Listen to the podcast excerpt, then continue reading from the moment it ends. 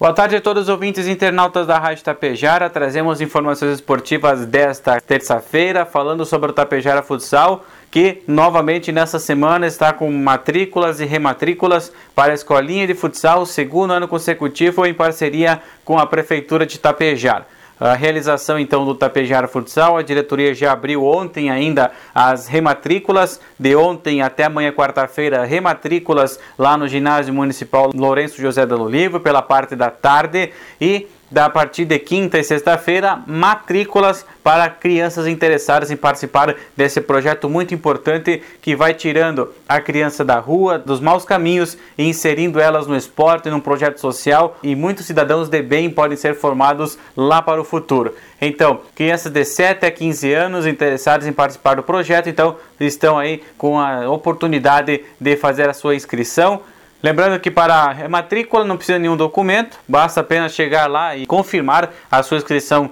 para este ano de 2022. E nas matrículas, um xerox da certidão de nascimento ou do RG da criança, uma foto 3x4 e ainda o documento de um responsável. Então, é mais um projeto que vem dando certo aqui em Tapejara, foi assim no profissional, Tapejara Futsal garantiu vaga na Série B deste ano do Gauchão de Futsal e também agora nas categorias de base, aos pouquinhos vai formando novos atletas de 7 a 15 anos, vai entrando agora também neste ano o Sub-17, quem sabe para disputar umas competições a nível regional e estadual. Então, é um projeto que em menos de dois anos já está gerando muitos frutos e com certeza num curto prazo aí bons atletas possam ser formados então aqui mesmo em Tapejara.